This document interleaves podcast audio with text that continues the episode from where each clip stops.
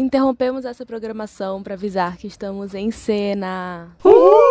Sejam bem-vindos ao programa de áudio do Mala Dourada, no qual a gente comenta semanalmente os episódios das principais séries em exibição na televisão. Estamos acompanhando agora a terceira temporada de The Mandalorian, a série de Star Wars do Disney Plus. Eu sou Ana Julia Colari, sou apresentadora de vocês com cinco episódios, espero que já estejam acostumados. E hoje, comentando comigo, temos um combo que ainda não tinha acontecido. Acho que esse encontro ainda não tinha acontecido no Em Cena de The Mandalorian. Temos a minha queridíssima amiga Isabela Dalla. Olá, voltei! E o nosso chefinho, não tem jeito, Rafael Mendes, que disse que não ia participar e tá participando. Eu realmente disse que eu não ia participar, mas esse episódio foi tão bom e eu tô tão triste que eu não consegui participar na semana passada. Mas era aniversário da minha esposa, não poderia deixar ela na mão, mas eu tinha tanto a comentar. Ainda bem que as comentaristas supriram a minha falta. Antes de passar a palavra de volta pra Ana Júlia, queria mandar um abraço pro Ahmed Best, que não vai escutar a gente, mas deixar aqui registrado o nosso abraço para ele, que foi o intérprete do Kelleran Beck no episódio passado. Para quem não sabe, o Ahmed Best também foi o intérprete do Jar Jar Binks na trilogia Frequência de Star Wars, e ele contemplou suicídio, ele pensou em encerrar a carreira dele depois de tudo que ele passou depois de interpretar o Jar Jar Binks com a fanbase mais tóxica que tem na cultura pop, que é a fanbase de Star Wars, que culpou ele pelo personagem que todo mundo odiou e a vida dele foi completamente destruída. A Disney e a Lucasfilm estão fazendo essa reparação histórica, colocando ele como personagem responsável por salvar o personagem mais importante de Star Wars atualmente, que é o Grogu. Então eu queria mandar meu abraço para ele e que eu estou muito feliz com essa reviravolta que a vida dele tomou na franquia Star Wars. Amei, Rafa, que tu tá se direcionando para ele. Tu já começou falando que ele não vai ouvir, mas falou para ele do mesmo jeito. Ele merece. Ele merece. Bom, gente, então, bora partir pro episódio de hoje. É o capítulo 21, no caso, quinto episódio da terceira temporada e se chama O Pirata. Nesse episódio a gente volta pra Nevarro e aí o Griff Carga tá falando com seus assessores sobre rotas comerciais da cidade, assim, tendo um papo bem, enfim, né? Tá ali comandando a cidade. Nesse momento começa uma movimentação diferente e aí a gente entende que é a chegada de um corsário pirata. Aí o droid de relações humanas do Griff, eu amo que tem droid pra tudo, gente. Um adendo. Eu amo que tem droid pra tudo. O droid de relações humanas sugere que ele pague uma taxa para que o corsário vá embora. Mas o Griff ele se recusa a fazer isso, porque ele sabe que se ele fizer isso, vai abrir precedente. Aí vai ter um bando de invasão pirata querendo a mesma coisa, não vai dar certo. Então, o Griff, ele saúda o Gorian Shard, que é o líder da nação pirata, né? Entra em contato com ele. O Shard demonstra remorso por conta do ataque sofrido pelo Mando há alguns dias, que aconteceu no primeiro episódio da temporada, e ele quer vingança. O Griff justifica que os piratas naquele primeiro episódio atacaram primeiro, né? Como bem lembramos, e diz que o Shard não vai querer problema com Nevarro e a Nova República ao atacar primeiro. O Shard ele diz que ele já sabe que Nevarro não tá sob a proteção da Nova República desde que o Moff Gideon tirou as forças da cidade e que e agora eles são uma nação independente. Ele fala que o Griff só vai poder saudar ele novamente se quiser se render e desliga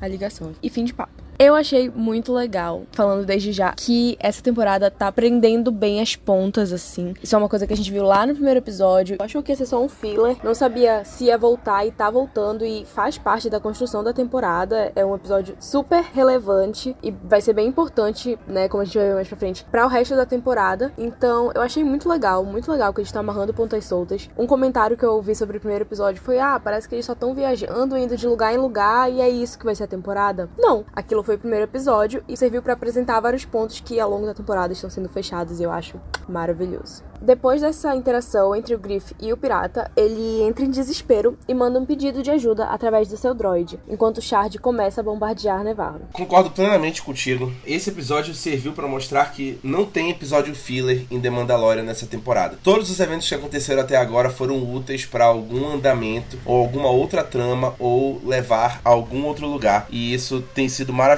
para mim. Eles resgataram a linha do pirata para ter um confronto aqui que vai levar a alguma outra coisa. Esse episódio vai resgatar alguns outros elementos de outros episódios que vão aparecer aí ao longo desta narrativa de hoje, que a Ana Júlia vai recapitulando pra gente. E para mim isso é ótimo porque cala a boca de muita gente que tava falando que The Mandalorian tava com ritmo lento e sem senso de urgência. Para mim, tava sendo bem paciente no sentido de trabalhar bem cada detalhe que vai levar a cada lugar. E esse episódio para mim mostrou muito bem isso. Tem duas referências muito boas que eu queria trazer aqui nessa primeira cena. Primeiro, quando o Griff fala que os piratas atacaram primeiro naquela oportunidade, ele fala assim: "You shot first", que é uma referência à clássica discussão sobre o Han Solo e o Greedo lá no Uma Nova Esperança, episódio 4 do Star Wars original, que as montagens levantaram dúvidas sobre quem atirou primeiro lá naquela briga da cantina em Mos Eisley, se foi o Han que deu o tiro primeiro ou se foi o Greedo. E aí tiveram montagens do filme que mostravam que era o Han, outras montagens mostravam que era o Greedo, e aí essa frase ficou famosa de He shot first. E ele fez essa referência aqui a essa clássica frase do Han Solo. E segundo, quando o Griff coloca o pedido de ajuda no droid dele, é exatamente igual a cena da Leia colocando o pedido de ajuda no droid R2D2 em Star Wars Uma Nova Esperança também. Então eles fizeram essas duas referências aí à trilogia original e para mim, toda vez que referenciou a trilogia original, eu me sinto nas nuvens. Eu peguei essa referência, eu fiquei tão, meu Deus do céu, igual a Leia botando a mensagem no droid. Mas sobre esse episódio mostrar que tudo tá ligado, eu concordo porque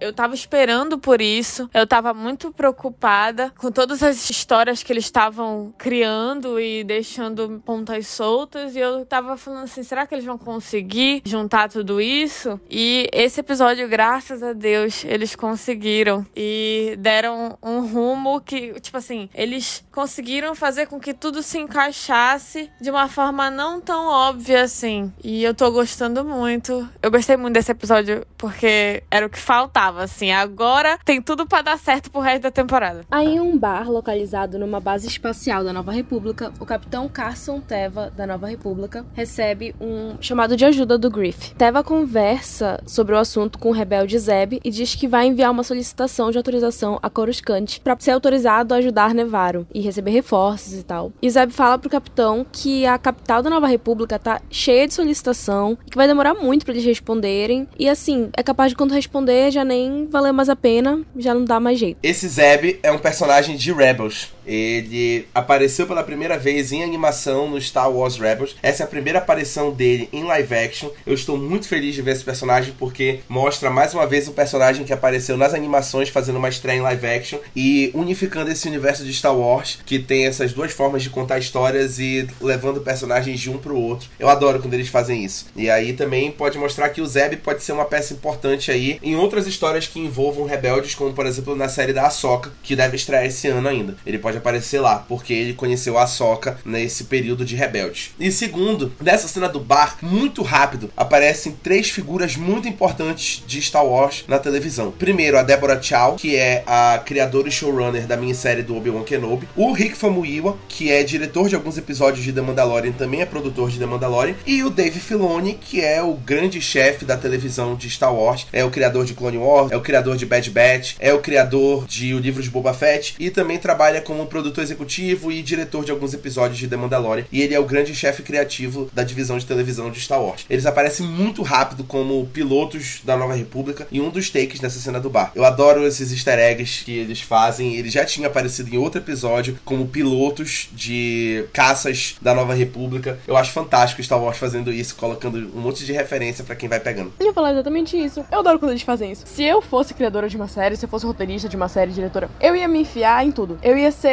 igual o Stan Lee, só que muito pior, porque eu ia me colocar em todas as cenas. Ia ser cadê o Wally comigo. Mas tudo bem. Teve então decidir pessoalmente a Coruscant para pedir autorização pro oficial Turon para proteger Nevarro. Aí a Elia Kane, quem lembra daquele episódio, ela tá ali, ó, só no pé do ouvido. Ela trabalha no mesmo setor e tá observando ali no pé do ouvido, tentando entender o que, que tá rolando. Depois de ouvir Teva e a mensagem de Griff, Tuttle convoca a Elia, que já serviu em Nevarro, para opinar sobre a cidade. Ela fala que Nevarro não assinou o acordo pós-imperial e, portanto, não está sob guarda da Nova República, e o Teva argumenta, diz que isso não é motivo para deixar de proteger Nevarro, especialmente porque Stormtroopers e TIE Fighters ainda são uma presença muito forte na cidade, e considerando que o Moff Gideon, que estava sendo levado para julgamento, nunca chegou ao tribunal, isso é um grande alerta. Ó, pegou a minúcia do negócio? A Elia diz que isso não é uma preocupação da Nova república e Teva fala que são um pensamento imperial. Um adendo aqui também. Isso é uma coisa que a gente já comentou, justamente no episódio que aparece a Elia nessa questão do tipo assim, a nova república agora tá no poder, não é mais uma rebelião. Essa frase é dita que eles não são mais uma rebelião, mas vamos ver que comportamentos eles estão tomando, talvez estejam ali, ó, um pouco emparelhados com o império. A Elia diz que ela foi convertida do pensamento imperial e o Teva novamente tá ali, ó, tá um ping-pong deles dois, diz que ela na verdade foi capturada. Ela não se arrependeu, ela foi capturada. E aí, tutor dispensa a Teva sem autorização pleiteada. E sai sem autorização. Eu falei no episódio passado que eu tinha gostado muito do terceiro episódio, da história do terceiro episódio. Eu fiquei muito feliz que a Elia voltou, né? O personagem dela voltou, porque eu tô curiosa. Eu quero saber se eu consigo odiar ela mais um pouco, sabe? Ela é muito odiável e tem alguma coisa muito errada ali. Cara, esse Teva, grande personagem, tá? Ele tá dando um show aí nesse episódio. Ele já tinha aparecido outras vezes em The Mandalorian como um piloto que dá de cara com o mando e deixa o mando passar. Ele faz vista grossa com o mando, deixa ele passar ali sem autorização e tudo mais. Mas ele realmente trouxe aí grande questionamento, né? Mesmo sendo da Nova República, ele questiona muito o pensamento da Nova República, as operações da Nova República, as decisões da Nova República e essa questão de trazer pessoas do Império para trabalhar. Ele dá uma olhada para a insígnia que a Elaia tá usando, que é uma insígnia que diz que ela é reformada, né? Que ela é anicheada dentro daquele programa de anichia que a gente viu. Então ele tem muitas ressalvas com isso justamente por essa ideia de que eles não mudaram de ideia, eles só estão capturados e estão ali convenientemente. Eu acho isso muito bacana, esse questionamento, mais uma vez, Star Wars político mostrando que veio, que é uma das minhas partes favoritas. Segundo, é o Tim Meadows, grande comediante do Saturday Night Live e que é eternamente lembrado por Meninas Malvadas, dando as caras aqui na série como o oficial Turo. Eu adoro ele e mais uma vez participações especiais de amigos que trabalharam aqui e ali, que eles ficam trazendo para dentro de Mandalorian. Eu faria isso, como a Ana Júlia falou. Se eu fosse roteirista de Star Wars, eu ia colocar todos os meus amigos para fazer participação especial e tá certo mesmo, o nepotismo que a gente gosta e tá tudo bem. E por último, eu falei que a Ela Elaia tava de jogo sujo e de conluio com o Moff Gideon. Eu avisei para todo mundo lá no episódio 3. Eu falei, porra. Isso aí é onda errada, velho. Ela tá de conluio com o Moff Gideon. Ainda mais com essa informação de que o Moff Gideon escapou e não chegou no julgamento, que a gente vai falar mais lá na frente, né? Ah, tu tá de sacanagem comigo, né? É claro que esse filho da puta vai voltar. Tô cantando essa pedra desde o primeiro episódio, pô. Porra, é isso, velho. Eu tenho uma opinião polêmica que eu vou deixar pro final do episódio, que é de uma dúvida que eu tenho sobre um personagem aí. Eu, hein? Soltou ali, ó, falou: tenho algo a falar. Meia-noite te conto. Meia-noite vou te contar uma dúvida. E aí, de volta em Nevarro, o Griff e os cidadãos da cidade, eles estão refugiados, eles vagam pelo deserto. O Griff tenta acalmar o povo que tá bem agitado, né, querendo satisfações e fala que a ajuda está a caminho, que ele mandou um recado para a República que eles vêm ajudar. Aí a gente corta para o esconderijo dos Mandalorianos e a gente vê o Capitão Teva chegando até lá, sendo recebido com hostilidade, né, porque eles estão no esconderijo, não era para as pessoas saberem. Teva se apresenta, ele é recebido pelo mando, que questiona como ele conseguiu chegar lá. Aí o capitão ele explica que ele recebeu a localização da unidade R5, o droid do Jin, que é um droid com quem ele serviu na Aliança Rebelde. O Teva ele informa ao Jin e os Mandalorianos sobre a mensagem que ele recebeu do Griff e o ataque pirata Nevarro. Inicialmente, o Mando ele se recusa a ajudar, mas o Teva relembra que o Griff é um amigo dele e que ele deveria refletir um pouco mais, pensar melhor sobre essa decisão. Teva então deixa o esconderijo e promete não revelar a localização dos Mandalorianos a ninguém ninguém. Ele apelou. Apelou pra amizade. Eu amo. Não tá errado. Apelou pra cartada da família, né? Ele falou assim, pô, ele é família. E tocou bandoleiros no ouvido do mano. Aí ele disse assim, foda-se, vou ter que ajudar lá a família. Velozes e Furiosos 11. Outra curiosidade que eu queria trazer nesse episódio, que hoje eu tô só curiosidade, né? Porque esse episódio teve um monte de easter egg. Então eu coletei eles na minha cabeça para ir falando, né, ao longo do episódio. Este rapazinho aqui, o R5D4, que foi o cagueta da localização dos Mandalorianos, né? Caguetou pro Capitão Teva. Ele realmente serviu na Aliança Rebelde, ele trabalhou com o mando, mas o que é curioso disso aqui é que a gente já sabia disso, mas isso não era mais canon. Para quem lembra, Star Wars tinha alguns materiais escritos entre livros e quadrinhos que eram considerados canon antes da Disney comprar a Lucasfilm. Quando ela comprou a Lucasfilm, ela tornou alguns materiais não canon para ela poder fazer a história dela de trilogia sequência depois do Retorno do Jedi. Então tudo que foi produzido nesse período pré-Disney foi considerado como lendas. Então eram histórias em linhas paralelas, como se fosse um multiverso de Star Wars, onde as coisas aconteceram que não são oficiais, mas aconteceram numa linha temporal diferente, né? E aí, lá nessa linha temporal, eles falam que o R5D4 realmente trabalhou com a Aliança Rebelde e depois ele trabalhou como um espião da República Reformada pós-Império. E eles trouxeram essa informação para cá. Então eles trouxeram isso que não era mais cânone pro cânone oficial de Star Wars. Isso levanta muitas dúvidas sobre o quanto que eles poderiam trazer, ou que eles estariam dispostos a trazer, ou que eles estão planejando trazer desse cânone separado para o cânone oficial de Star Wars. E isso envolve a esposa do Luke, que nunca apareceu na trilogia sequência, o filho do Luke, que nunca apareceu, outros filhos do Han Solo com a Leia, e por aí vai. Entre outras infinitas coisas que poderiam ser trazidas do não cânone para o cânone. A exemplo dessa história do R5D4. Rafa hoje está o Wikipedia de Star Wars aqui, tá, galera? Divo, que inspira. O Mando e a Bocatan, eles conversam sobre essa possibilidade de ajudar o Griff e a cidade de Nevarro. E eles decidem levar essa possibilidade até a Armeira. Então, em uma reunião dentro da caverna, o Jim propõe uma intervenção dos Mandalorianos para salvar Nevarro. O Mando relembra que, quando ele precisou, o Griff ajudou ele a proteger o Grogu, que é um enjeitado, e que ele nunca foi responsável pelos ataques aos Mandalorianos quando eles estiveram escondidos em Nevarro, porque o Griff estava sob ordens do Moff Gideon e os remanescentes do Império. E aí fica aquele clima de clima tenso entre os Mandalorianos, né, gente? Fica todo mundo ali, ó, se olhando, o que será que vem aí? E quando a armeira ela abre a palavra para os Mandalorianos se posicionarem, o Paz Vizsla se manifesta. Ai, gente, eu achei muito bom, porque eles sabiam o que eles estavam fazendo quando eles fizeram isso, né? O Paz ele começa a relembrar os ataques aos Mandalorianos e aí ele levanta o questionamento do porquê eles ajudariam Nevarro. E aí que vem o plot twist, porque ele responde a própria pergunta falando porque eles são Mandalorianos. O Paz ele fala novamente que ele teve esses problemas com Jin, mas nem Jin nem a Bocatan hesitaram e descansaram até resgatar o Ragnar, que é o filho do Paz, quando ele foi raptado, como a gente viu no episódio anterior. Então ele tá ali, ele dá essa lacrada reversa aí, né? Ele começa falando os pontos ruins, mas falando, apesar de tudo isso, somos Mandalorianos e essas são pessoas que não desistiram quando a gente precisou, então a gente também não, não pode estar desistindo agora. A Armeira concorda e todos os Mandalorianos decidem ir até Nevarro para ajudar o Griff e a cidade. Ó, oh, que bonitinho, gente. A Bo-Katan e o Mando, eles criam um plano de ataque. E todos os Mandalorianos, eles embarcam na nave da Bo-Katan para serem transportados para Nevarro. Em Nevarro, a cidade está completamente devastada, está sendo saqueada pelos piratas. E nesse momento, o Jin e o Grogu chegam ao planeta na N1 e a Bo-Katan chega na nave dela com os demais Mandalorianos. O Griff vê a N1 e reconhece, né? Ele já entende que se trata do Mando e ele entra em contato com o Jin para agradecer a ajuda e pedindo para ele tomar cuidado, porque porque tem 10 naves piratas para cada uma das naves dos Mandalorianos. Um momento bem Han Solo dele, tá, gente? Fala que ele gosta dessas possibilidades. Para ele tá bom, tá positivo.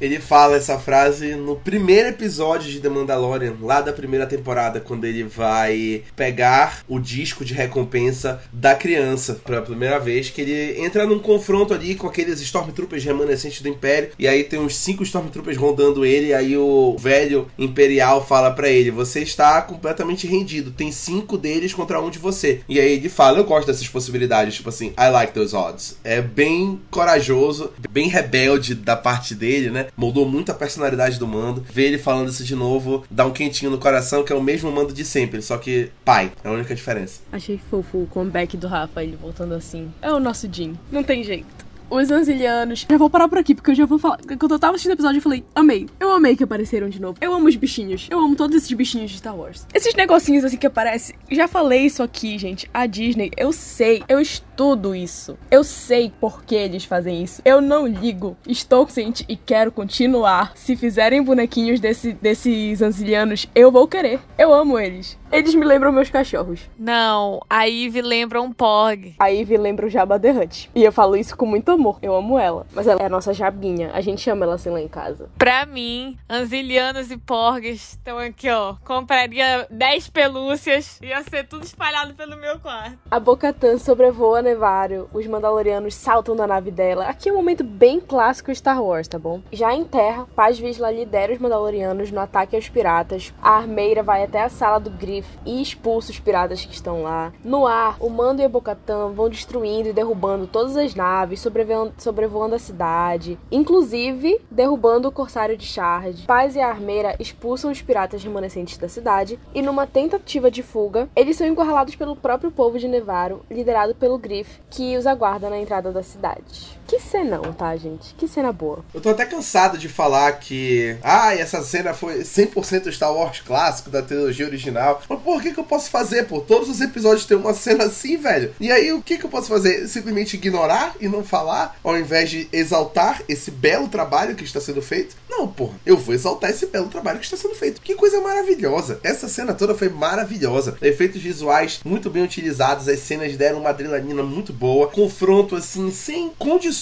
de combate pros piratas. Do jeito que a gente gosta. Um inimigo fraco com um poder de fogo do lado do bem forte. Pronto. É só pra ter combate e explosão pra cacete mesmo. Eu acho ótimo isso. Acho ótimo. Eles vencem os piratas. O Griff saúda os Mandalorianos, agradece pela ajuda e diz que uma vez eles foram rivais, mas são aliados agora. Ah, essa parte é bonitinha, tá? E aí ele fala que os Mandalorianos não podem mais ter o seu planeta natal, mas eles agora têm um lar. Ele oferece os terrenos das planícies de lava ocidentais da cidade aos Mandalorianos para eles fazerem morada, para ser o lar deles agora. E nesse momento, Paz informa a Bocatan que a armeira quer falar com ela em particular. A Bocatan vai até a antiga forja dos Mandalorianos em Nevarro e encontra com a armeira que explica um pouco para ela da história daquele local. A armeira pede para Bocatan retirar o capacete, que deixa ela assim meio intrigada, né, travada, porque isso vai contra a doutrina. Aí a armeira pergunta se a Bocatan respeita a autoridade dela dentro do clã, e a Bocatan responde que sim, né, e obedece a ordem, tira o capacete. A armeira, ela diz que o povo mandaloriano segue espalhado pela galáxia, o que é ruim para eles, né? Isso daí também é uma coisa que a gente já bateu nessa tecla algumas vezes, a série já falou sobre isso. E ela fala que a Bocatan, ela viu o mitossauro e que isso simboliza que chegou a hora dos Mandalorianos se unirem novamente e retomarem Mandalor para eles. A armeira, ela afirma que a Bocatan, por ter visto o mitossauro e também por ter caminhado nos dois mundos dos Mandalorianos, no caso, os que não seguem a doutrina e os que seguem a doutrina, ela é destinada a fazer essa reunião e essa retomada de Mandalor acontecerem. A armeira e a Bocatan, que ainda está sem o capacete, caminham até os Mandalorianos na superfície de Nevarro e informam sobre a nova missão da Mandaloriana, né? No caso da Bocatan. Primeiro, o Paz Vizsla ele questiona o fato da Bocatan estar sem o capacete. Mas após a explicação da armeira e o apoio do Jin, ele acaba cedendo e apoiando a missão junto com os outros Mandalorianos. Acho que isso ainda não vai dar bom. É isso que eu tava esperando para falar. Essa última cena da Bocatan me deixou com uma pulga atrás da orelha, que eu não confio 100% na Bocatan.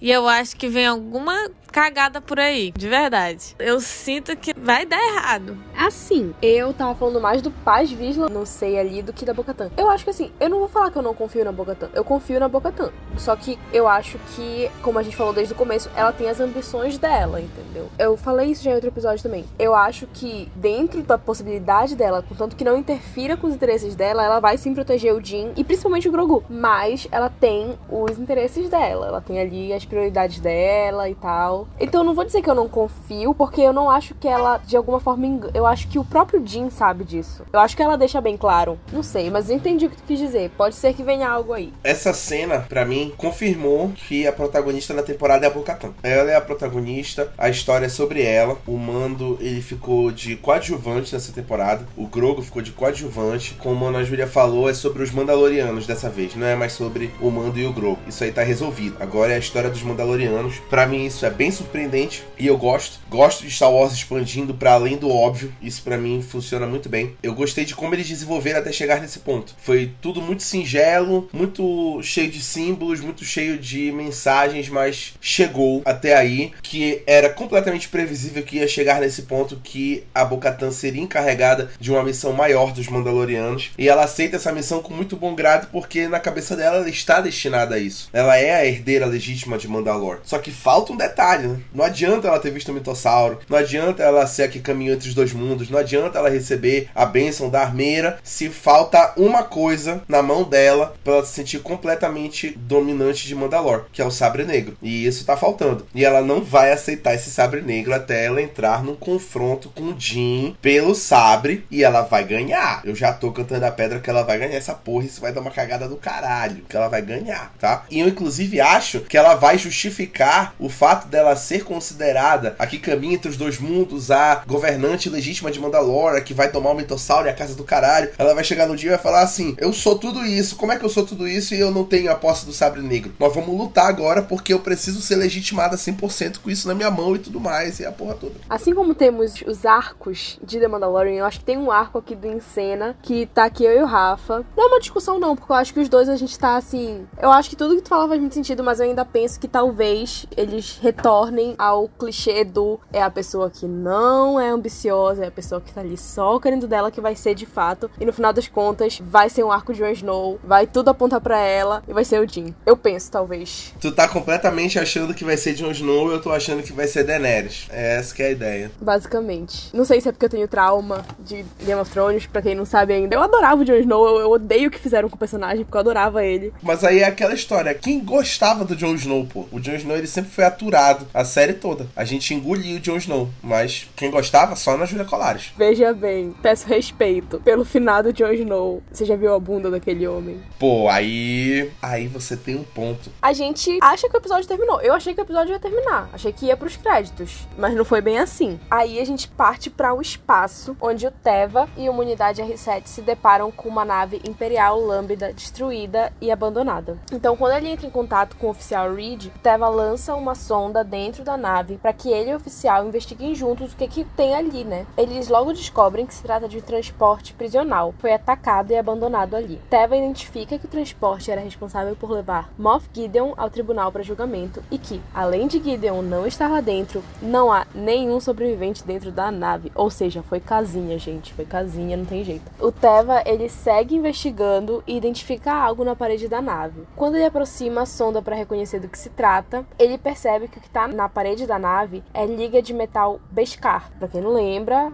acho difícil, né, gente? Peraí, vocês estão assistindo The Mandalorian. Mas é o metal utilizado nas armaduras e armamentos dos Mandalorianos. Isso leva o capitão a se perguntar se o ataque à nave e a fuga de Moff Gideon foram orquestrados e executados pelos Mandalorianos. Aí me deu um. Aí me bugou. O Rafael tá dançando, o Rafael tá feliz. Ei, pra mim, isso tem cheiro de Bocatan Crise, tá? Vou falar pra vocês, velho. Isso pra mim tá cheirando a Bocatan porra. Isso não pode ser coincidência. Não pode ser coincidência. Bocatan libertou Moff Gideon da prisão a essa altura do campeonato. O que está acontecendo, pô? Ela tá tentando ser a Carla Zambed daquele Jair Bolsonaro? O que, que está acontecendo aqui, porra? Velho, não é possível. Ao que parece, nós temos aqui a direita insurgindo novamente no universo Star Wars. Ah, não, pois nós vamos novamente fazer o D de Jim. Vamos fazer o D agora, imediatamente. Faça o D. Isso é Bocatan. Já falei. Confirmando mais uma vez, né? Moff Gideon sempre esteve aí nos planos dessa temporada. Desde o primeiro episódio estou falando. Ele vai voltar. O homem tá voltando. Giancarlo Esposito vai assombrar os nossos sonhos e pesadelos mais uma vez, mais um ano. E eu estou pronto. Eu tenho que falar que foi exatamente a mesma coisa que eu pensei. E não só isso. Não pode ser coincidência